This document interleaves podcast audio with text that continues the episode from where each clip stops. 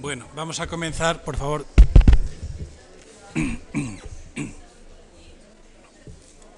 Muy buenas noches.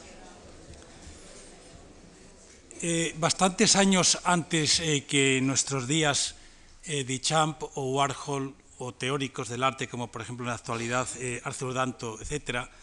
se planteó el conflicto entre las configuraciones ideales de las temáticas heredadas de la tradición y la prosa común de la vida, es decir, la representación de la realidad efectiva, vulgar como tal. Son palabras nada menos que de la estética hegeliana eh, con relación al uso de las naturalezas muertas en la pintura holandesa, que en esta perspectiva supone una inflexión fundamental en cuanto que esos objetos insignificantes son aceptados tal como son ahí en su contingente singularidad y las peculiaridades que ésta tiene. Es decir, esta objetividad prosaica lo que plantea es no solo ya una crisis, sino un abandono de los contenidos ideales elevados, ya fueran de carácter no solo mitológico o religioso, sino incluso de las gestas históricas, de la pintura de historia, eh, a favor del contenido de la vida ordinaria, que no es aprehendido en su sustancia, no es aprendido en lo que contiene algo ético o divino, sino en la alterabilidad, en, la permanente, en el permanente cambio y en la finita caducidad, en su propia desaparición. Esto desde la estimativa tradicional, de la temática tradicional, era eh, naturalmente una transgresión, era una especie de herejía el defender esa presencia de los objetos cotidianos, de los objetos prosaicos en el arte. Tan importante es esta cuestión que, porque, que además eh, choca frontalmente con lo que hablé el primer día en la introducción de la contraposición entre la accidentalidad del mundo interior, del mundo exterior, y la sustancialidad de los grandes temas de la tradición divina o histórica o del poder, choca tan directamente eh, que eh, esta existencia prosaica, esta existencia fea, inmediata, que incluso surge la pregunta de si semejantes producciones han de, seguir llamándose en general obras de arte. Es una pregunta que se hace ya en 1835 Hegel. ¿Son o no son obras de arte? Pregunta que es la que permanece hasta, hasta nuestros días, sobre todo con motivo de las naturalezas muertas a que dio lugar la fuente de Duchamp o las obras, algunas obras de Warhol. Respuesta a esta duda, a, esta, a este interrogante. Si se considera que el arte es lo sustancial, es decir, la determinación suprema del espíritu, es decir, el ideal, vinculado también a los grandes ideales religiosos o políticos, etc., no serían arte. Pero si se abandona el concepto de arte a partir del ideal y se atiende a la concepción y ejecución subjetivas, a la destreza del artista, a hacer significativo lo que es lo que no tiene significado, lo que es irrelevante, y cito literalmente, no podemos negar a los productos de este círculo el nombre de obras de arte. Es decir, la naturaleza muerta por primera vez suscita la tremenda pregunta que también suscitó la fuente de Duchamp de si esto es o no es una obra de arte. Naturalmente, en esta naturaleza muerta queda fijado lo huidizo, lo cambiante, el triunfo del arte sobre la caducidad. Los, objetos aquí son lo interesante. Lo sustancial está como huido, desaparecido, y solo se fija el aparecer.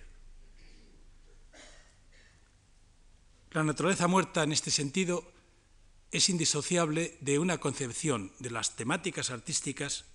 en donde ya se manifiesta lo que en nuestros días estamos denominando la estética de la indiferencia. Es decir, indiferencia hacia cualquier tema, indiferencia hacia cualquier motivo, y el artista es absolutamente libre en la consideración o no consideración de estos motivos y todo objeto, todo motivo, todo material, hasta el encontrado, puede ser digno de representación artística siempre y cuando se ejercite en los instrumentos y los dispositivos propios de esa actividad que llamamos arte. Desde esta misma perspectiva nos encontramos también que ese carácter insignificante, ese carácter irrelevante, lo que, lo que está también invitando es a sopesar la relevancia de esas grandes convenciones que se imponían o como creencias o como normas o como imposiciones de poder en el sentido que fuere, y sobre todo que se traducían en el ámbito ya propio de la pintura en las tensiones permanentes entre los sujetos literarios, los sujetos de aquello sobre lo que versaban las pinturas y lo que ya se llama o se empieza a llamar en términos más actuales como los sujetos pictóricos, es decir, los intereses propiamente artísticos. Es decir, en términos tradicionales, las tensiones entre las formas y los contenidos. ¿Cómo se concilia ello? Y cómo puede haber una serie de temas que en concreto se centren en la naturaleza muerta, en los cuales el ejercicio, la destreza, la interpretación subjetiva transgrede cualquier vestigio de normatividad eh, con relación a la tradición, ya fuera la tradición de carácter eh, divino o la, o la tradición del carácter de poder o de las academias, de las normas impuestas y demás. Este es el planteamiento, por tanto, que ya suscita la naturaleza muerta en el siglo XIX, a cuento de aquel primer país que no en vano es el país de la burguesía naciente, floreciente, cual fue Holanda, en donde, como sabemos, por primera vez también las naturalezas muertas, aunque en un sentido distinto, alcanzan una autonomía plena como género.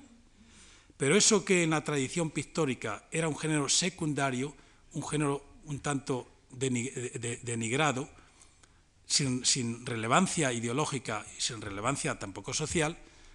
en el arte moderno se, convierte y se transforma en uno de los géneros por antonomía, sino específicamente el más moderno de todos, el más inédito de todos con relación a la tradición. En esta perspectiva estamos viendo que si en la pintura holandesa se practicaba la destreza en la representación de la exactitud, las naturalezas muertas en el arte moderno son el mayor campo de pruebas para el tratamiento artístico. Es posiblemente donde con mayor libertad se ha desplegado el tratamiento artístico o los talentos individuales en general. Vamos a comenzar, no obstante, viendo cómo la naturaleza muerta también se despega con cierta dificultad de las adherencias pasadas. Consideremos, por ejemplo, dos obras de Van Gogh. La silla de Gauguin, de 1888, y a la derecha la propia silla del propio pintor Van Gogh. Se trata, como vemos, de una silla. Una silla con una pipa incorporada a un espacio interior, o mejor a dos espacios interiores. La silla de la izquierda donde está la, de, Gauguin es la silla de invitados y la silla de la derecha está simplemente en el taller del propio Van Gogh. A su vez, estas sillas, muy comunes, tienen unos objetos encima, unos libros y también una vela, que es una auténtica metáfora sobre la silla vacía de su dueño de Gauguin, aficionado a la lectura, e incluso se sabe y está reconocido los dos libros que estaban encima de esa silla, pero además es una suerte de presentimiento del lugar vacío, porque al poco tiempo de realizar esta silla, eh, eh, Gauguin pues, mm, riñó en uno de los primeros litigios, los primeros conflictos que tuvo con Van Gogh, y se fue y la silla quedó vacía. Era una especie de presentimiento que tenía el propio Van Gogh y que lo dice en alguna de sus cartas. A su vez, la silla de Van Gogh, o sobre ella está colocada una pipa. Una pipa de fumar que inscribe indudablemente a ese objeto en un contexto determinado, que es el contexto de la habitación, es el contexto de la silla, es decir, que todavía el objeto está inscrito en una acción, la que fuere. Si de estas dos obras, aún humanas, vamos a decir,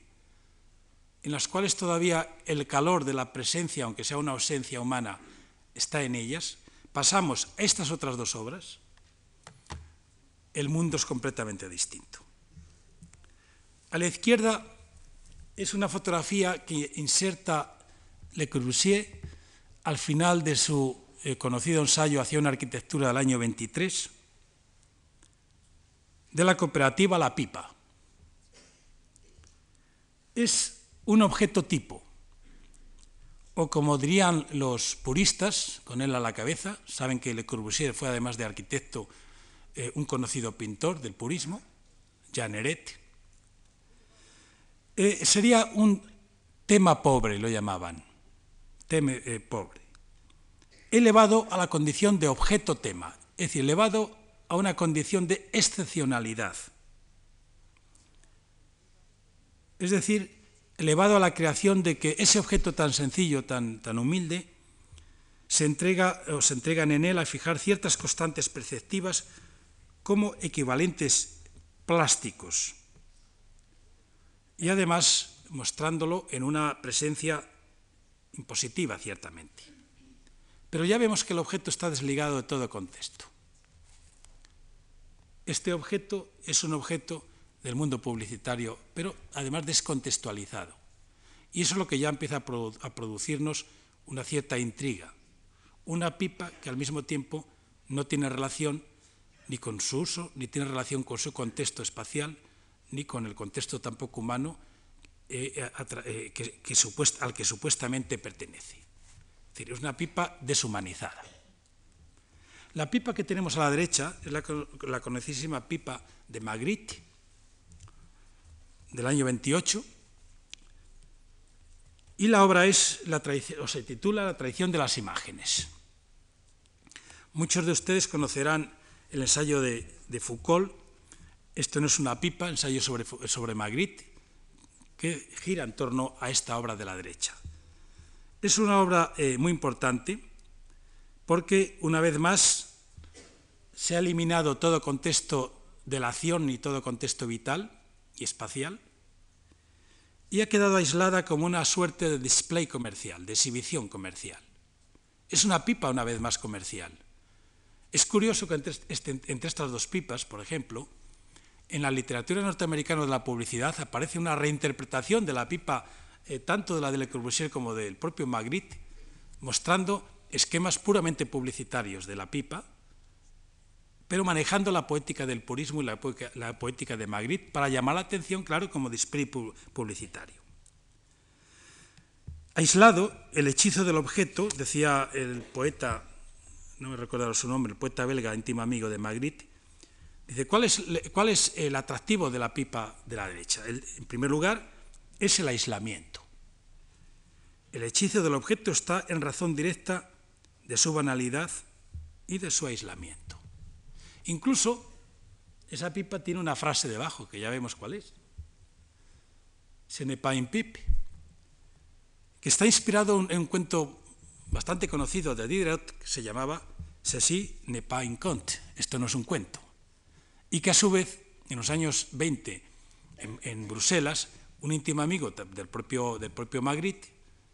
tiene una tienda de, objetos artísticos, comercial, que también la titulará Ceci n'est pas del arte, esto no es arte.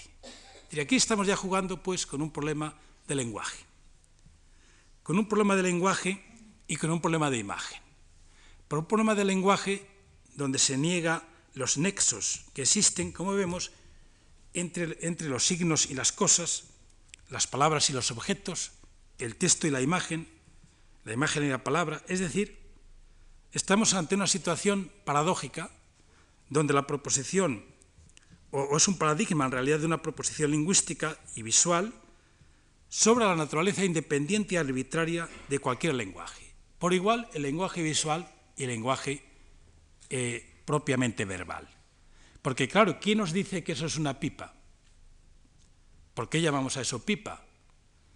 Y además no es una pipa, no es un objeto real, es la representación, la imagen de ese objeto real. ¿Y por qué tenemos que relacionar la frase esta no es una pipa, esta es una pipa, con algo que arbitrariamente hemos determinado que se llame pipa. En fin, nos, nos encontraríamos en unas auténticas diabluras lingüísticas, como dice el propio Foucault, porque esto nos lleva al cuestionamiento, que no viene ahora a cuento, pero nos llevaría al cuestionamiento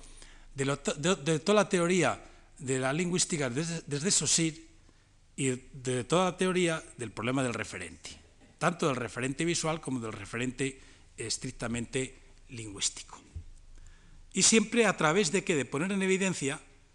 algo que es eh, decisivo en la modernidad, es que no hay lenguajes naturales, que los lenguajes son convencionales y son arbitrarios, son fruto de esa convención, lo que da valor eh, a una cosa y a otra. Pero claro, rompe los esquemas del sentido común, rompe también los esquemas de la cotidianidad y el choque, tanto el aislamiento visual como encima la contradicción, esa ausencia de nexos entre la imagen y la palabra es lo que provoca el desconcierto y lo provoca y lo sigue provocando. Son dos extremos, pues, que cuando pasamos ya a examinar las naturalezas muertas modernas, pues nos encontramos una vez más con Cézanne, porque después de ver cómo interpretaba a los desnudos y observar la gran libertad que adquiría en la, misma, no ha de extrañar que el motivo de la naturaleza muerta, que ya de por sí da esa, esa holgura y ese margen de libertad mucho mayor, sea uno de los preferidos de Cézanne, como así es. Aquí tenemos dos obras. Eh, la primera es Naturaleza muerta con cafetera y fruto, de 1870-72, pues que es una pintura más o menos naturalista o realista, como queramos llamarla, todavía en la tradición eh, normal. Mientras que a la derecha tenemos ya una primera obra titulada Cortina, Cantarillo y Frutero del año 1893-94, donde ya sí es una naturaleza muerta propiamente sesaniana e interesante. Lo primero que llama la atención en las naturalezas muertas de Cézanne en la derecha se ve, a diferencia, por ejemplo, de las naturalezas muertas de la tradición, o de muchas de ellas, es que no hay una interpretación, no se busca una interpretación, una lectura moralista o, o simbólica, ni alegórica. Simplemente los frutos que hay ahí, los objetos que hay ahí, son frutos y objetos, ante todo, de contemplación. Por otra parte, tampoco se buscan objetos exquisitos, objetos, diríamos, eh, de valor, sino que fundamentalmente son vajillas ordinarias, nada exóticas, ya vemos, mesas, objetos cotidianos, pero además más bien muy sencillos. Incluso eh, aprovecha la, colocación de las frutas sobre unos fondos que generalmente suele ser el paño blanco, como aquí, paño blanco arrugado, sobre la mesa. La mesa suele ser objeto de descentraciones perceptivas, es decir, de ciertos cambios de perspectiva no muy acentuados, y a su vez eh, algún objeto ambiental, en este caso el cántaro de cerámica, con un fondo eh, que suele ser bastante también eh, frecuente la utilización del, del, paño, igual que pasaba también en las, en las bañistas, con unos, en este caso unos fondos neutros, que suele, ser lo más predominante posiblemente en Cézanne. ¿Para qué? Para resaltar justamente esto. Y para resaltar todo el juego de las frutas en su coloración, que es, de lo que se trata de hecho, como manchas eh, de colores en contraste, con la, en contraste con las tonalidades de aquello que le rodean y formando unas ciertas armonías. Pero la composición, la colocación de todas estas frutas, esto es general a, toda la, a todas sus, sus, obras, es una colocación simplemente por contigüidad, por proximidad. No, hay, no busca afinidades a no ser las afinidades de los juegos de la composición cromática que intenta alcanzar. Incluso el trabajo es un trabajo, claro, de modelado, cada uno de los, sobre todo las frutas, modelado a través del color, pues en la, en la típica eh, y característica práctica ya de Cézanne con relación a los objetos, aunque de una forma mucho más mitigado que en las escenas de exterior. Es mucho más, vamos a decir, es mucho más reconocible en una tradición casi hasta, hasta clásica porque es el auténtico equilibrio permanentemente entre la línea y el color lo que realiza Cézanne en, en todas las naturalezas muertas. Esta, esta, naturaleza muerta en concreto llamó la atención poderosamente de Merleau-Ponty, el filósofo y esteta, y hace el siguiente comentario en el año 48. El objeto ya no está cubierto de reflejos, perdido en sus relaciones, eh, en sus relaciones eh, eh, con el aire y con los demás objetos. Está como iluminado, apagadamente desde el interior. La luz emana de él, de lo que resulta una, una impresión de solidez y materialidad. Y que esta es una sensación que va a ser constante, yo creo que en, todas, en toda la serie. Solidez y materialidad. Aquí tenemos otras dos. La primera, El amor en yeso del año 1894-95 y la de la derecha, Naturaleza muerta con cebollas del año 1896-98. En esta obra de la izquierda es una obra bastante interesante y muy llamativa eh, porque será retomada por distintos autores modernos y particularmente por algunas naturalezas muertas de Matisse posteriormente. Es esta extraña presencia y coexistencia entre el amor de yeso, la figura en el fondo eh, clásica, de la tradición clásica, una vez más el elemento que veíamos en la anterior también de las vestimentas, esta es de las pocas donde el espacio interior tiene un valor, porque esta es una chimenea prusiana, pero sin embargo también está bastante homogenizada y neutralizada con relación a qué? A lo que más le interesa. Aquí la perspectiva de la mesa está mucho más acentuada, es una perspectiva vista de pájaro mucho más que la anterior, eh, irá, irá, jugando, como decía, con la exposición de la mesa o bien de, perspe de perspectivas desde arriba o bien desde abajo, o bien descentadas a la derecha o a la izquierda, eh, y coloca estos, a su vez estos elementos que, como digo, es una constante eh, ya en cuanto a la coloración. Elementos que en este caso están todavía más elaborados que en la, que en la obra anterior en cuanto a esa modulación a través de, de, esa, de esa simbiosis en la que está muy obsesionado entre no, eh, eh, entre la, línea y el, color eh, para intentar conciliar, eh, esa contradicción que, ya hemos visto en el siglo XIX entre la línea y el color como dos opciones distintas. Esta eh, es, yo creo que es una, de, los puntos de apoyo en los que siempre se interesa, pero que se ve con más claridad en estas obras, porque son eh, como más recatadas desde el punto de vista de la descomposición tanto de la figura como de la invasión del color. Con relación a esta pieza de la izquierda, hay un comentario que le hizo a, Joaquín Gasquet eh, y escribe a cuenta de, ella este último, pero poniendo también en este texto algunas palabras de, del, del propio artista de Cézanne. Dice, me mostró el amor de yeso en su naturaleza muerta. Fíjese aquí esos cabellos, esto ya son palabras del propio Cézanne. Esta mejilla está dibujado, es hábil, Ahí esos ojos, esa nariz está pintado. Y en un buen cuadro, tal como yo lo sueño, tiene que haber unidad. El dibujo y el color no son distintos. A medida que se va pintando se dibuja. Cuanto más se armoniza el color, más, se precisa, eh, eh, más preciso es el dibujo. Eso es lo que sé por experiencia. Cuando el color alcanza su riqueza, la forma se encuentra en su plenitud el contraste y las relaciones entre las tonalidades, ese es el secreto del dibujo y del modelado. Todo el resto es poesía. Estas son palabras, como digo, de Cézanne con relación a esta pieza. Pero que podría aplicarse, francamente, a eh, todas las naturalezas muertas eh, que va realizando. La de la derecha, perdón, es todavía una naturaleza muerta más rústica, con las humildes cebollas, eh, y una botella de vino cotidiano, hay todavía menos lujo que en las anteriores y aprovecha a su vez la propia botella, aunque no se, aunque no se aprecie muy bien en la imagen, eh, para introducir eh, las transparencias o para introducir un juego de transparencias y de, opacidades. A Cézanne le interesaron mucho las transparencias, naturalmente aquí no lo ejercita eh, en exceso, como lo ejercita en algunos paisajes, que el otro día hicimos alguna alusión, pero hay muchos más ejemplos, eh, pero sí le interesa eh, ese, contraste entre estas formas más devaídas, menos dibujadas, bueno, más deudoras, francamente, a esa transparencia, y estas otras que están eh, más interesadas por,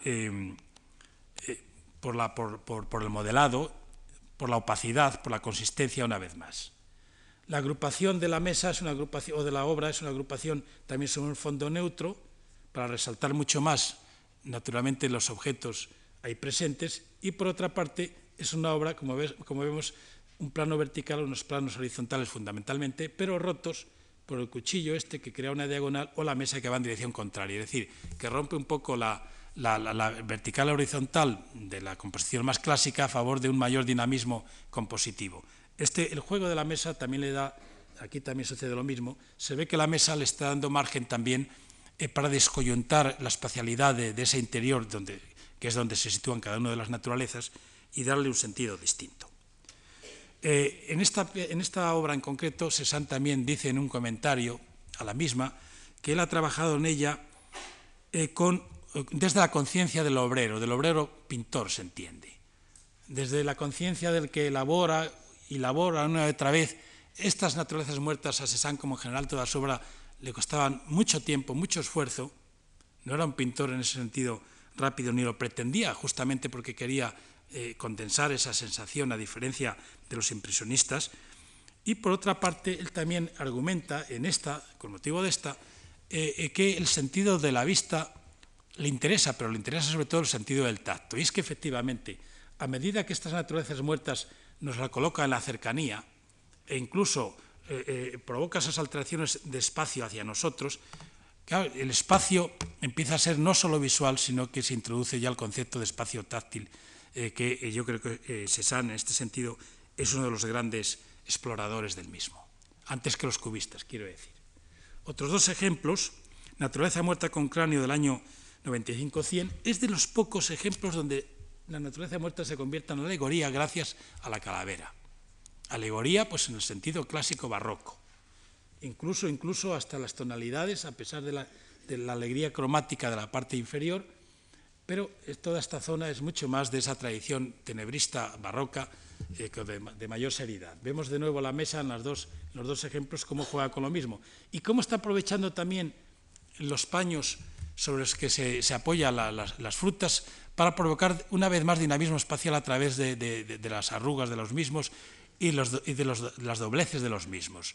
Eh, eso es un modo de animar ese espacio para que no quede como tan, tan monótono. En la, en la de la derecha, eh,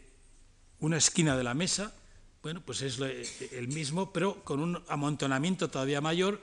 y con no tan clara la neutralidad del interior donde se sitúa, eh, pero sí eh, el tema de la mesa, esta parte de abajo sigue marcando la misma tónica que las anteriores. Bien, por último, una obra muy significativa, Frutero, Vaso y Manzanas, del año 1880, que está en el MoMA, que es esta, donde aquí la, presencia de la naturaleza muerta es, como vemos, eh, casi abarcando, inundando todo el espacio, sin dejando muy poco margen para el resto, un margen vegetal, un margen también un tanto neutro, bueno, una vez más dividiendo muy fuertemente los dos ámbitos del espacio y aquí con, con la inversión de la perspectiva todavía más evidente que en los casos anteriores, es una obra que llamó poderosamente la atención en el momento, tal es así, tanto llamó la atención, que ahí tenemos un homenaje muy conocido de Maurice Denis a Cézanne, en el cual están presentes todos los artistas navis a primeros eh, del siglo XX, de 1901, contemplando a esa naturaleza muerta como, diríamos, el exponente por antonomasia de la pintura de Cézanne. Es lo que más fascinó en la época. Claro, todavía no se habían pintado las últimas bañistas, pero francamente estas naturalezas muertas es por lo que Cézanne interesó a muchísimos, particularmente, seguramente por estas armonías cromáticas y estos tratamientos cromáticos pues, a los navis, seguramente. Los artistas expresionistas no tuvieron eh, un ejercicio muy amplio en naturalezas muertas, pero me interesa ofrecer estas dos imágenes por la importancia que tiene. La de la izquierda es una imagen de, de, de Gauguin titulada Mesa con ramo de plátanos y tres figuras de 1891. Es una obra poco conocida, tal es así que no he podido encontrar eh, un original en color. ¿no? Eh, es una obra, eh, bueno, que lo que más me interesa destacar es este modo de tratar la fruta. Bueno, esto es bastante parecido al tratamiento también del cuchillo de Cézanne, incluso el espacio y la mesa también está volcada como Cézanne, Pero fíjense, lo interesante es que de Quirico, el año 14, en la obra titulada La incertidumbre del poeta, el año 13, perdón, retoma, por un lado, una naturaleza muerta, que es claramente en esta dirección. Esta, esta imagen está muy inspirada por Gauguin, según documentos existentes, y a su vez, otra vez el busto clásico que está tomado de una pintura de Van Gogh. Es llamativo esto. Pero ambientándolo en un exterior que ya es una de sus características calles exteriores. Es decir, como a Gauguin aquí, sobre todo allí a De Quirico, que es un pintor del artificio, por supuesto, lo que más le interesa es la confrontación entre la, entre la cultura y la naturaleza. De hecho, como vemos, este busto clásico es una señal de cultura, clarísimamente, pero al mismo tiempo los plátanos y demás son un símbolo de naturaleza y naturaleza incontaminada. Es decir, eh, de Quirico en esta obra nos está ofreciendo claramente una nostalgia del pasado, es decir, una nostalgia de un clasicismo, una nostalgia de una naturaleza, y tiene bastante que ver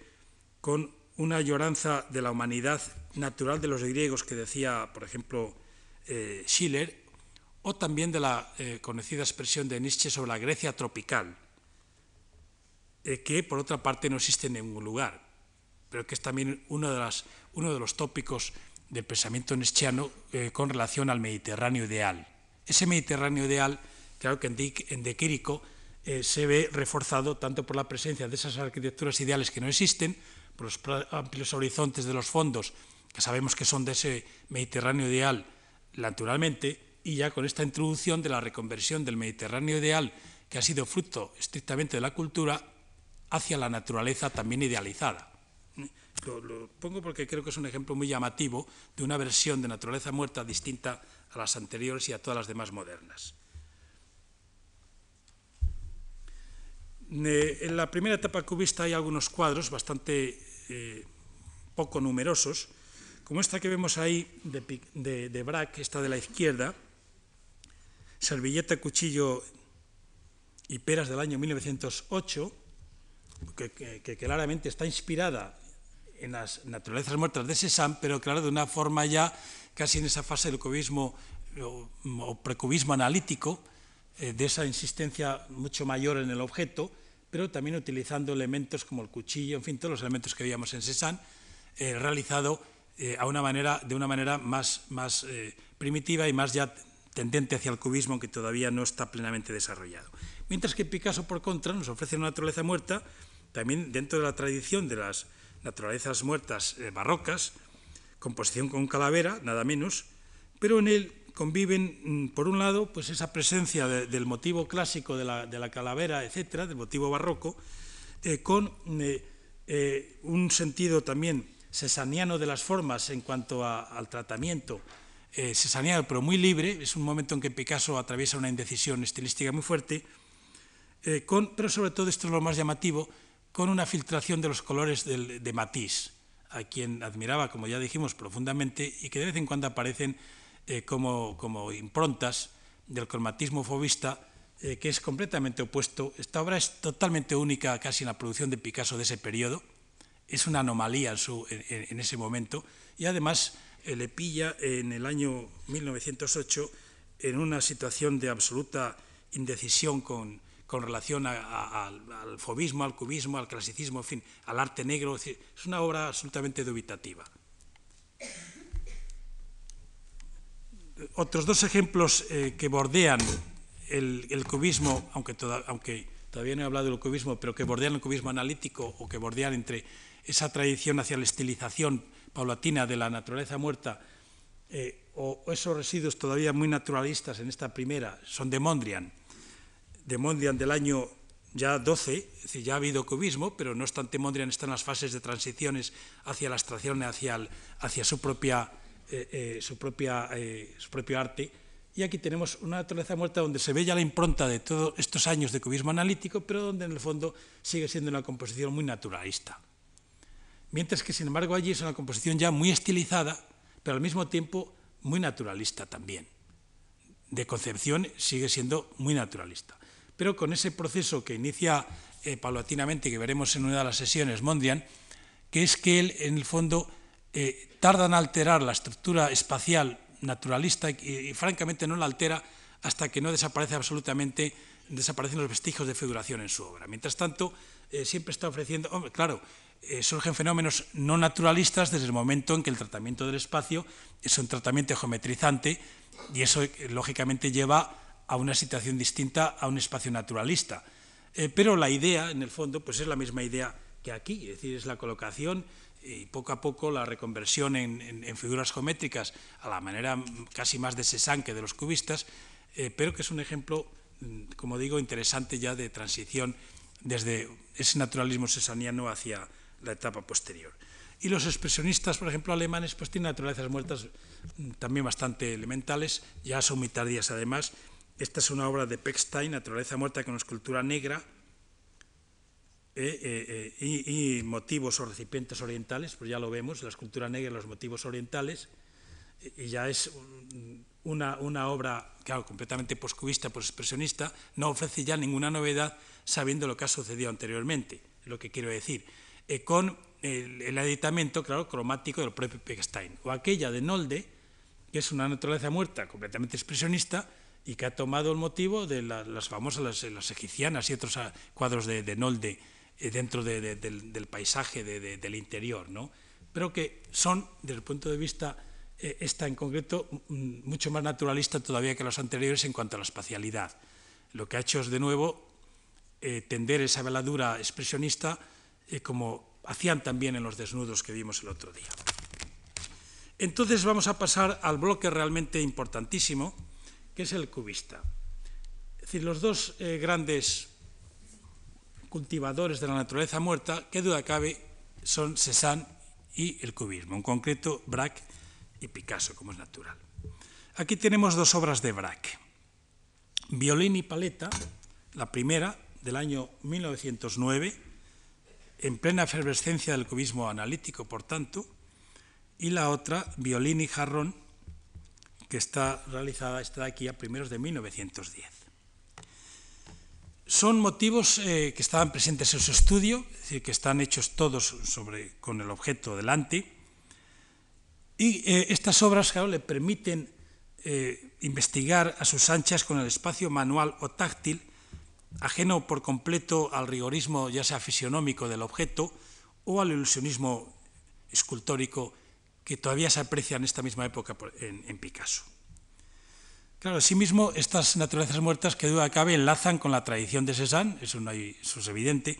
pero sobre todo también enlazan eh, con Chardin,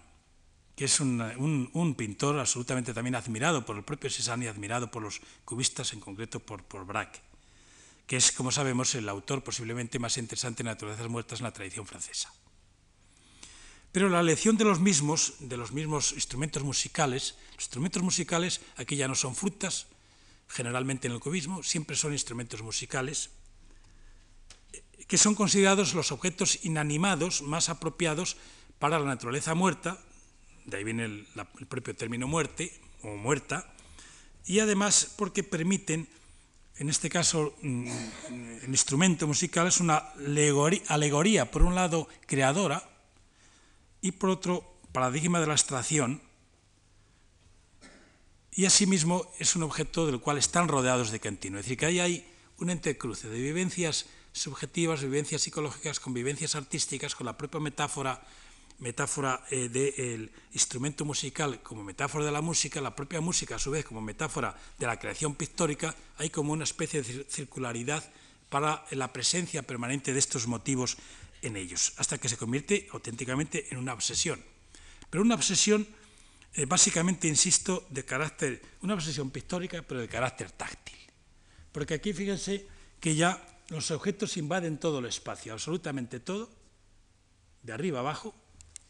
Ya no hay, no hay eh, eh, alrededor de ellos, no hay prácticamente nada y lo que hay está absolutamente fusionado con los mismos. Y si todavía en, en esta serie, en la izquierda, en el violín y paleta, se detectan ciertos vestigios naturalistas, pues ya se ve, elementos del propio instrumento, quiero decir, pero que son vestigios ya, son índices del instrumento, allí ya cada vez, aunque también subsisten algunos de ellos, bueno, desde ahí lo distinguen ustedes mejor que yo seguramente por, lo diagonal que estoy, pero eh, es, evidente que el objeto en aquella obra se fusiona mucho más con los fondos que en esta obra de la, izquierda. Eh, unos, fondos, unos fondos cada vez menos profundos, es decir, cada vez más, planos, donde la materialidad del propio motivo de la guitarra se convierte directamente eh, en, la sustancia cromática neutral, que es como si se propagara a través de toda la superficie, eh, como lanzando vibraciones y radiaciones. Eh, empieza un poco la desintegración, a pesar de que todavía estamos en la fase analítica de distintas perspectivas todavía una cierta cohesión del objeto, pero aún así es como si fuera, se fuera eh, propagando, irradiando a través de todo el espacio hasta diluirse. Naturalmente eso rompe mucho más en aquella que en esta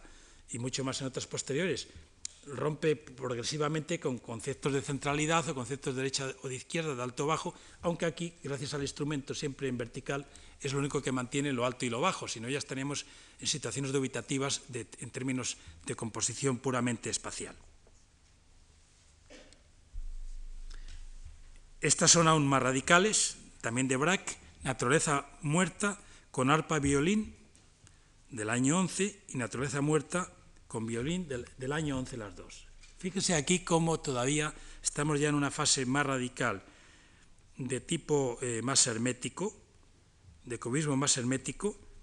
y cómo aquí ya los motivos, en este mismo los motivos, el, elemento del, propio violín, la voluta del, del violín se convierte casi en un elemento que se desintegra por todos lados, vamos viendo circulitos de vez en cuando, es como si se hubiera ya desparramado completamente, como si, hubiera explosionado y además hubieran desaparecido también los vestigios de las propias superficies planas del violín, que, que, serían superficies que denotarían también una mayor profundidad espacial, hacia una fusión ya entre la línea y los fondos, que francamente casi lo sitúa eh, en los mismos planos, a pesar de que las líneas siempre marcan una distancia como figura y fondo con relación lógicamente al, espacio. ¿no? Pero en aquella, aún más, gracias al recurso, la técnica puntillista que estamos viendo ahí, pues casi casi la descomposición del objeto es total, ya, sí, aunque hay elementos de supervivencia, pero vemos que la descomposición es casi absoluta en una encrucijada pictórica de facetas luminosas que, encienden, eh, que engendran tensiones casi insostenibles entre el armazón lineal abstracto, en que se ha descompuesto, ya casi huidizo, y los fondos vivaces de la pintura puntillista. Es decir, es curioso cómo introduce un elemento que en el fondo lo que le da es una vivacidad y un dinamismo al propio espacio, eh, no a través de las líneas, como en este caso, de la descomposición de, las materias eh, o de los planos, sino básicamente a través de esa técnica neoimpresionista que, por cierto, utilizará mucho Braque y Picasso por estos años para animar la espacialidad en bastantes obras. ¿Qué hace mientras tanto Picasso? Pues Picasso en este sentido va a la zaga de, de Braque. Esta es una obra eh, de Picasso del año 12, por tanto bastante posterior, bastante confusa. Eso sí, utiliza el, el modelo oval, no, del año 10, perdón, utiliza la oval eh, que aparte de solucionar los problemas de los ángulos y por tanto solventar los problemas de la espacialidad en sentido naturalista, claro, eh, pues también está afianzando el concepto del cuadro como tableau object, es decir, como, como objeto cuadro. Es decir, está, está afirmando, utilizando una forma oval que por otra parte viene de la tradición renacentista y viene del tondo o las deformaciones del tondo, eh, pero con unos fines completamente distintos, y esto hace que, lógicamente, la especialidad existente en ello claro, rompa cualquier posibilidad de naturalismo a favor de la, ya en este caso, de la descomposición, otra vez, una vez más, eh, de la naturaleza muerta, del instrumento del que se trata. ¿no? Y en la obra de la derecha, sin embargo, es una obra, eh, es una obra del año 12, de dos años después, donde ya se ve eh, esa etapa de Picasso mucho más vinculado, cuando ya está en Seret, más vinculado al, al cubismo eh, sintético, a la transición ya de la fase hermética hacia un cubismo más reconocible, donde ya hay elementos de ilusionismo, elementos de, lecturas, elementos de veteados de la madera, y donde además la pintura, como él dice él mismo,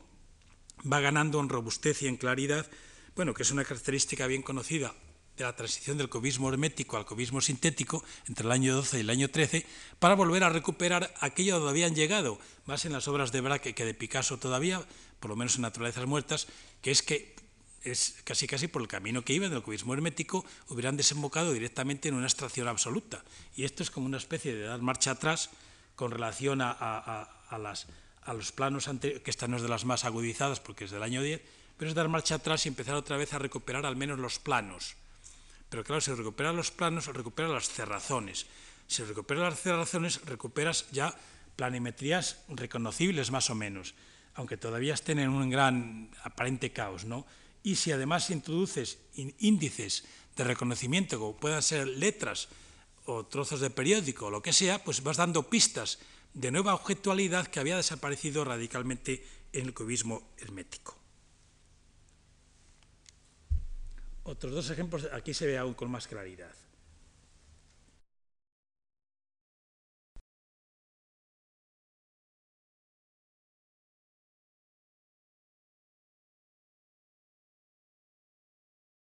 Planimetrías reconocibles más o menos, aunque todavía estén en un gran aparente caos, ¿no? Y si además introduces índices de reconocimiento, como puedan ser letras o trozos de periódico o lo que sea, pues vas dando pistas de nueva objetualidad que había desaparecido radicalmente en el cubismo hermético.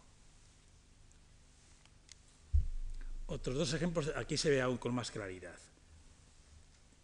Este es el ejemplo posiblemente más interesante,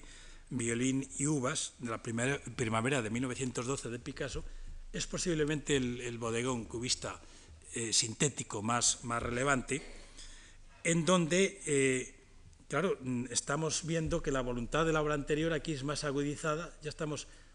gracias a, esa condensación de las superficies, podríamos ir reconociendo elementos, aunque sea descompuestos, pero elementos o índices de, índices de, elementos eh, del propio instrumento musical. ¿no?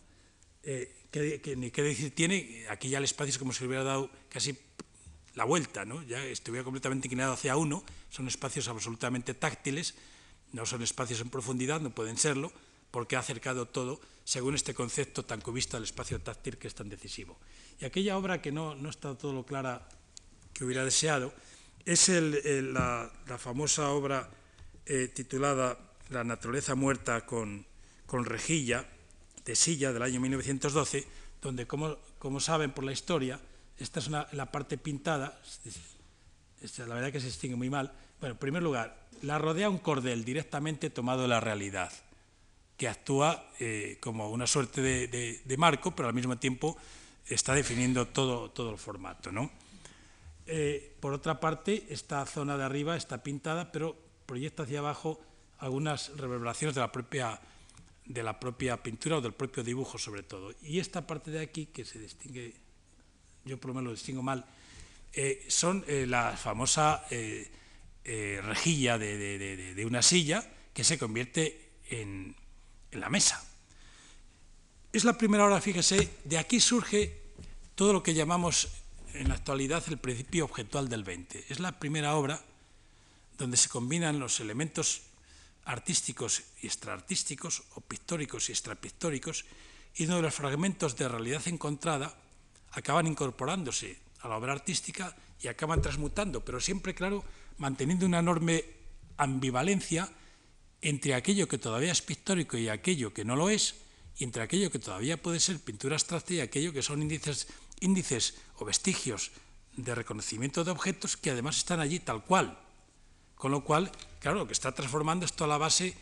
de sustentación del soporte pictórico tradicional. Ya no es una pintura en el sentido tradicional, sino que es otra cosa. Y sobre todo da cabida a esas realidades, en este caso fragmentos de realidad encontrados, eh, que inaugurará ya toda la etapa moderna hasta nuestros días del arte objetual. Es una obra, por tanto, fundacional en ese sentido. Eh, al, año, al, año, siguiente, el litigio, el pugilato entre Picasso y Braque en estos años es impresionante y se ve mucho también en las figuras humanas, pero tal vez más en naturaleza muerta. Esta, esta obra se titula de la izquierda Frutero, y vaso, eh, pintado a, primeros de septiembre del año 1912, y la de la derecha, la que tenemos allí, también del mismo estilo, guitarra y programa, estatua de, no me acuerdo de qué, cómo es el título. Bien, estos son eh, papier collé, es decir, Picasso eh, reinterpreta la naturaleza muerta desde el principio collage. Eh, Braque la reinterpreta desde el principio del papier collé, papel pegado en realidad, ¿no? Eh, en este sentido, dentro de todo ese pugilato, como digo, Braque experimenta con los papier collé, que son papeles comprados, son estos, en una tienda cualquiera, lo mismo que Picasso hacía con, otros, son los papeles que vemos por ahí, simplemente papeles de, empapelar, ni más ni menos, y aprovecha una ausencia de Picasso para dedicarse a hacer papier collés como, vamos, pero con, una, con un entusiasmo impresionante, posiblemente ante el temor de que Picasso se lo viera y al día siguiente hiciera el otro papier collé y fueran más bonitos o, más logrados que los de él. Y así fue. Entonces lo que hace Braque es combinar esos papier collé con dibujo a carboncillo. Toda esta serie, eso sí, ya en una fase de cubismo sintético, otra vez de recuperación de, los planos eh, propios del cubismo sintético, pero con esta técnica, eh, con esta técnica tan extraña. ¿no? Eh, entonces, ¿Qué, es lo que hace Picasso? Por lo que se temía Braque. Cuando vuelve a, París Braque y Picasso ve estos papier collé, pues Picasso hace esto. Picasso hace esto en guitarra, partitura y vaso de vino, a la izquierda, y sifón, vaso, periódico y violín a la derecha. Están pintados a finales de mil, noviembre y diciembre de 1912, es decir, después de haber visto lo de lo del propio Braque. Picasso, en este sentido, supera, como ya había sucedido con, el, eh, con el pugilato, el cubismo analítico y, de la fase hermética, incluso de las obras sintéticas, claro, supera en número y en calidad de, papier collé al, propio Braque enseguida, radicalizando la técnica cuanto a los materiales eh, apropiados y los colores ampliados. Y volviendo a su fructuar, fíjese la complejidad de esta obra, donde hay elementos de papel veteado como los que utilizaba realmente Braque, los únicos que utilizaba, y de repente aquí tenemos papel completamente decorativo, ya tenemos nada, un trozo de, también de papel de color recortado, decir, antecedente de las experiencias después de Matisse y compañía, ya mucho después, este y lo mismo, la partitura de turno, el dibujo que no podía faltar, y aquí exactamente lo mismo con el periódico. Es decir, que esta es una complejidad enorme de elementos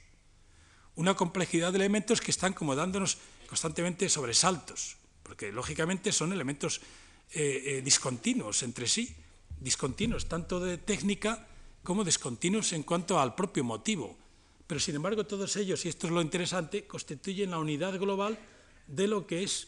un instrumento musical como naturaleza muerta, unido pues naturalmente a la partitura musical e incluso unido al programa eh, posible del concierto. Con lo cual es una obra francamente mucho más brillante que las anteriores de Braque y las que hizo en ese momento. Y además, encima, reintroduce el color en unos cubistas tan puritanos como ellos que introducir el color francamente les costó muchísimo. Eh, entre el año 10 y el 13 no hay color en la pintura cubista, sobre todo en la de ellos dos. Y en el caso de la derecha, la exploración de discontinuidades es todavía mayor, o aparentemente menor porque hay menos elementos, pero en el fondo es mayor porque claro, lo que hace es eh, eh, apropiarse y al mismo tiempo ya con los mismos elementos encontrados empezar a manipularlos con las tijeras y empezar a realizar ya auténtico collage junto con el elemento del dibujo. Y entonces hacer la composición a partir de lo encontrado que a su vez se reconvierte en una figuración determinada que puede ser pues, la, que tenga, la botella o lo que sea, el elemento que sea, o parte del instrumento musical y demás. A su vez, Braque, al año siguiente, porque esto es una especie, como, digo, es que es verdad, fue así, pues claro, ha aprendido también de Picasso, ha aprendido a delimitar las superficies planas, como vemos en estas dos obras posteriores, en las cuales eh, está utilizando, eh, claro, pues el, el, el papier collé, o utilizando en estas otras la transposición de la técnica del papier collé al óleo. una transposición sorprendente. habían abandonado el óleo en el sentido estricto eh, eh, lo manipulan a través de, los fragmentos encontrados, manipulados o no, y a su vez otra vez retornan en el año, en el año 13 todavía, al mismo tiempo que está realizando el otro, retorna, como digo, eh, directamente hacia, hacia la pintura, y esto que parece que son papel colé, son sin embargo pinturas y dibujos. Reutilizando de nuevo, bueno, tomando aquí el, formato oval de Picasso, que hasta entonces es verdad que lo había utilizado menos, salvo algunas obras, y volviendo otra vez, como vemos, son ya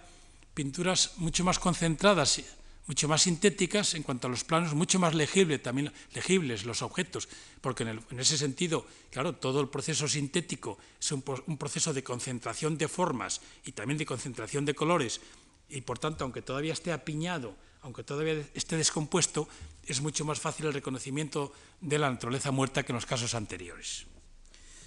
Esta tradición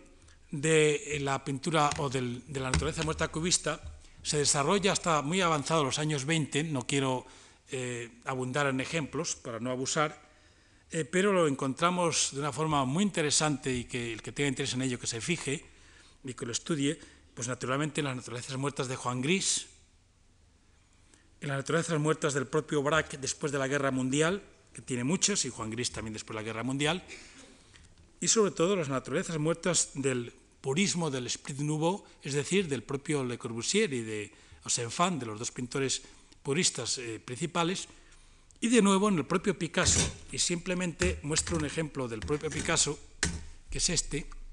ya muy avanzado, y tan avanzado, pues nada menos que el año 24, mandolina y guitarra, donde se observa una cosa muy curiosa en esta obra. Esta es una obra realmente cumbre, porque es una obra donde eh, eh, en su característico sentido de simbiosis, de, de, conciliación de tendencias contradictorias, pues Picasso se permite el lujo de introducir una naturaleza cubista en todos sus objetos, completamente sintética, radicalmente sintética con relación a todo lo que hemos visto hasta ahora, con definición mucho más apurada de cada elemento. Tiene además el valor de situarla nada menos que en una, con una ventana abierta hacia el exterior, lo cual quiere decir que está adoptando el proceder eh, que había practicado y fue el descubridor eh, Juan Gris. Todas las naturalezas muertas de Juan Gris siempre están con una ventana, o no todas, pero en fin, las más interesantes siempre se asoman hacia el exterior. Son naturalezas muertas en un interior asomándose hacia afuera, ¿no? Eh, con los fondos propios del, del, mar Mediterráneo, etc. Pero a su vez, además, introduce elementos completamente decorativos, como son todos estos que vemos por ahí, decorativos, especialidades, espacialidades muy complejas, porque aquí ya se recupera mucho más la complejidad espacial del conjunto, y a su vez con formas cada vez más redondeadas, curvilíneas, que tampoco había utilizado prácticamente el cubismo, sobre todo de esta forma tan descarada, muy inspiradas eh, de hecho por, por, eh, Jan, eh, Hans Arp, que por estos años mm, ejerce un gran atractivo también sobre, sobre Picasso, y además que aprovecha estas curvaturas más organicistas, por tanto más anticubistas, si queremos, más antigeométricas, son aprovechadas para configurar fisionómicamente mucho mejor el instrumento, es decir, para que sea más patente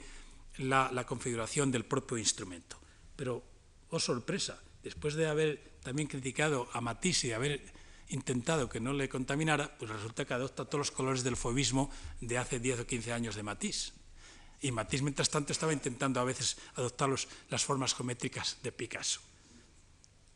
el... Y a la derecha es una última obra de Picasso, Instrumento de música sobre mesa, que conocerán la mayoría de ustedes porque está la Reina Sofía, del año 1925,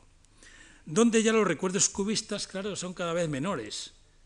Son casi espacialmente en la frontal, en, también otra vez en el tema de la espacialidad y vuelta hacia atrás, pero que ya aquí Picasso está moviéndose en, los predios, como diría André Breton, el surrealista, en los predios de lo maravilloso, pero sin querer entrar en ellos, y donde ya hay incisiones distintas, incisiones de carácter surrealista más parecida, incluso algunos, algunos dripping por allí, y, este, todo este espacio, es decir, pinturas ya un poco eh, dripping, un poco, un poco a los, al, automatismo del propio surrealismo, ¿no? Es decir, que está aquí influido por, por distintas cuestiones eh, y además también una vez más con formas orgánicas claramente definidas, que en este caso tienen bastante similitud con algunas obras coetáneas de Miró, por cierto, que también tienen algunas naturalezas muertas interesantes, pero que no me voy a extender en ello. Pues bien, ¿cuál es la deriva de estas naturalezas muertas cubistas, sobre todo yendo hacia atrás y volviendo hacia el año 12 en el propio Picasso? Pues yo creo que la salida de los collages y de los papier collé es hacia esculturas y relieves. Y nos encontramos con estas otras naturalezas muertas, completamente distintas, tipo relieve, como es la conocida guitarra de Picasso del año 12, está realizada entre el, collage de la rejilla y los primeros papier collé está realizada a medio camino entre los dos,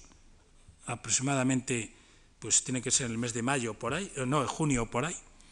Y a su vez, otra vez Picasso vuelve a tomar elementos, bueno, descomposición eh, en planta, descomposición de sección de la guitarra, descomposición de los planos, eh, convertir lo, negativo en positivo, es decir, lo que entra lo que va hacia adentro lo saca hacia afuera, etc. Y ahí vuelve otra vez a aparecer la influencia de la escultura negra, nada menos que en pleno cubismo picasiano, con esa máscara eh, grebo de Costa de Marfil que utilizará una y otra vez. Aquella es la maqueta de esta obra, la maqueta en cartón, porque, claro, aquí lo que empieza a realizar es una experimentación con los relieves, tomando como motivo eh, eh, esa, guitarra, y además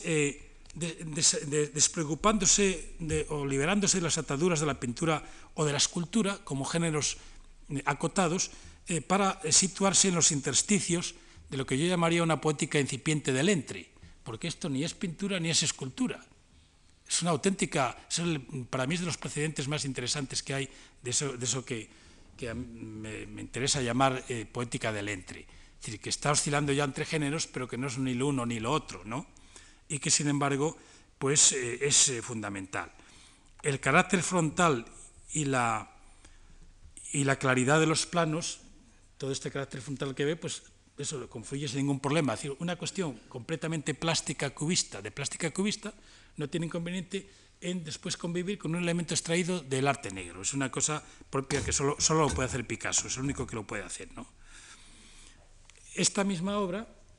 en otra versión, y aquella también, no, perdón, la misma versión es esta, desde otra perspectiva. Aquí se ve mucho mejor eh, cómo se desarrolla lo que sería, antes se más en planta, aquí se ve más en sección, eh, por entendernos, y allí es otro, otro ejercicio de lo mismo, de diciembre del año 8. Aquel es, además, curiosamente ya es cartón, papier colé, tela, hilo de bramante y lápiz, que habría que ir viendo cada uno de los elementos. Pero ya encima, encima introduce elementos del papier colé introduce elementos también del collage de antes, pero básicamente es una construcción. Estas se llamaban eh, eh, construcciones, se empezaron a llamarse así. Pero fíjense esto que todavía es más interesante. Yo no sé si se ha salido al revés, no lo veo bien. Porque, bueno, este, este es el modo de actuar de Picasso. Es decir, Picasso eh, guitarra, Picasso en el, en el atelier coloca todo, el conjunto de experiencias o experimentos con esta guitarra que acabamos de ver, según una secuencia narrativa donde está la maqueta, están distintos dibujos de la guitarra, que vamos viendo aquí, incluso está el violón, que es una obra eh, posterior, construida a partir de trozos de, tapiz e hilos de bramante, que es este de aquí, pero lo que interesa es que este es un ejemplo eh, muy apropiado de lo que es el, proceso creativo de Picasso siempre, como ya señalaba también el otro día, porque aquí se ve con claridad y además lo coloca en el estudio, lo contempla y es como esa transición que definía de la obra al texto. Es decir, que cada uno de los elementos tiene que estar incorporado al anterior e incluso incorporado pues, a otra serie posible, que sería el violón. Y pasando por todos los medios indistintamente sin importarle para nada qué tipo de medio utilice. Eso en diferencia también absoluta que corresponde con la propia indiferencia temática. Y allí, que creo que ha salido bien, pero no, estoy, no, lo veo bien. está bien, ¿no? Es la famosa fotografía, la famosa fotografía que se ha descubierto hace muy pocos años, reelaborada por Picasso en el año 1913 sobre su propio estudio, y es la fotografía, pues ya vemos el motivo, que es casi casi un anticipo de lo que sería en nuestros días una instalación. Por eso esa imagen que, como digo, se ha descubierto, yo creo que casi casi eh, la, se, se, puso de, eh, se puso, digo, al descubierto, se dio a conocer, no absolutamente, pero sí en gran medida, gracias a la exposición de escultura de París de hace tres años. ¿no? Bien, pues la evolución de, de, esta, de este Picasso se orienta claramente en dos direcciones. Y voy a señalar solo cuatro o cinco ejemplos y ya termino. Por un lado, estas construcciones de Picasso, que así las se llamaban y así se han llamado, se identifican o se, se identificaban absolutamente como naturalezas muertas, porque es evidente. Si Cézanne había utilizado las,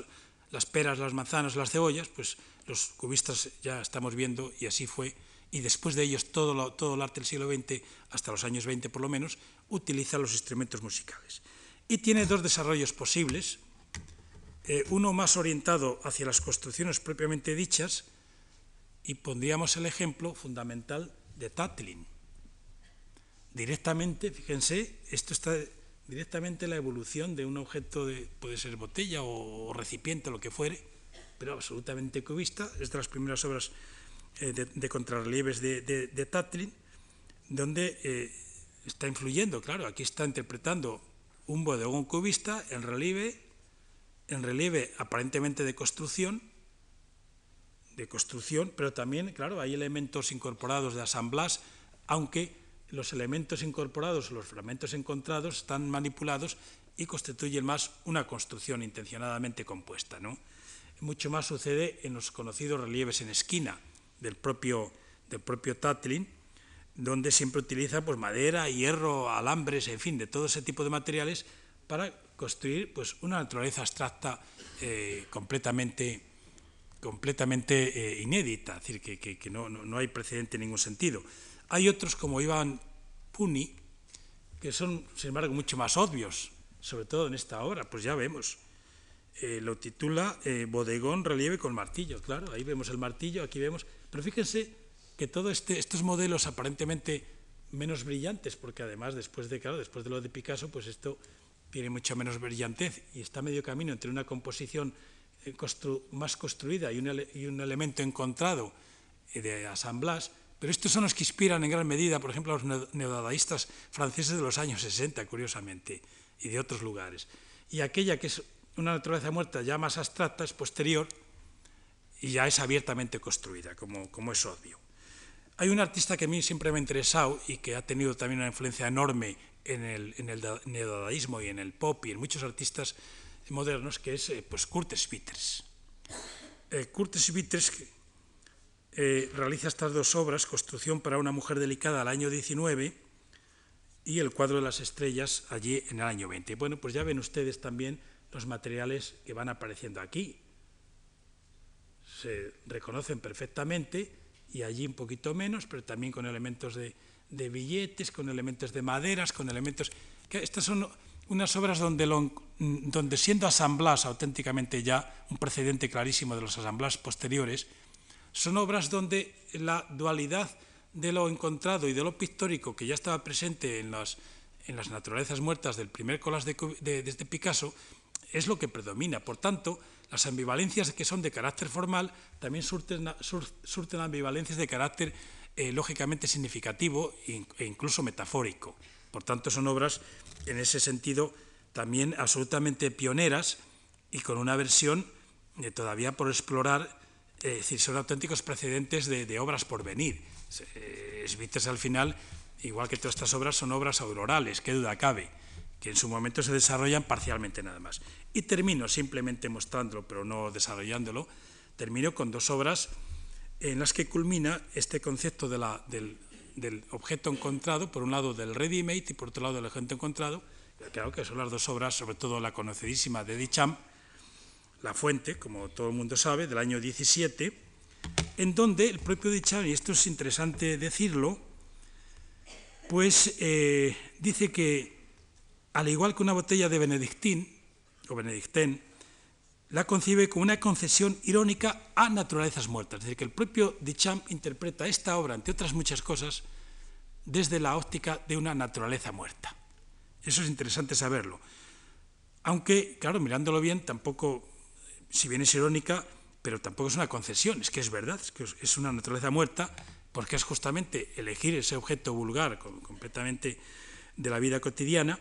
y transformarlo simplemente en aras de los mecanismos eh, sobre los cuales no voy a hablar. Pero mmm, qué duda cabe que la fuente esta cumpliría para empezar los requisitos de, las, de la realidad prosaica y común. Es una fuente absolutamente vulgar, ya que el, el urinario elegido era de los de menos prestigio en la escala social, un modelo barato, ligero y fácil de instalar, pero sin cisterna de agua resultaba maloliente y difícil de limpiar. Solamente los de las prisiones de latón y sin labio eran de inferior calidad y, los de los cuarteles. Y esa idea la tiene muy clara eh, en, en, esta pieza, que digo, no voy a hablar de ella, no obstante, ya hace dos años eh, yo escribí un artículo muy largo sobre este asunto en, en, una obra que salió en Salamanca que llamamos Arte, el criterio estético, y si alguien tiene interés lo puede encontrar ahí, y también en, un artículo de Arte y Parte. Y por último, la obra que tenemos a la derecha es la obra de eh, el dadaísta de Berlín, Johannes Bader, titulada El gran plástico Diodada Drama, grandeza y decadencia de Alemania, del año 1920, que estuvo expuesta en el espacio Dada de Berlín del mismo año, y que yo creo que es uno de los precedentes de las acumulaciones actuales. Es, el, es la gran acumulación, el paradigma de, lo que llamamos en la actualidad la acumulación, pero en la cual la naturaleza muerta se transforma en alegoría. Fíjense el título, Grandeza y decadencia de Alemania. Bueno, nada más. Yo creo que esta salida, esta fuga que aquí muestro es una fuga que sin embargo no tendrá desarrollo en la época de las vanguardias, sino básicamente a partir de los años 60. Muchas gracias.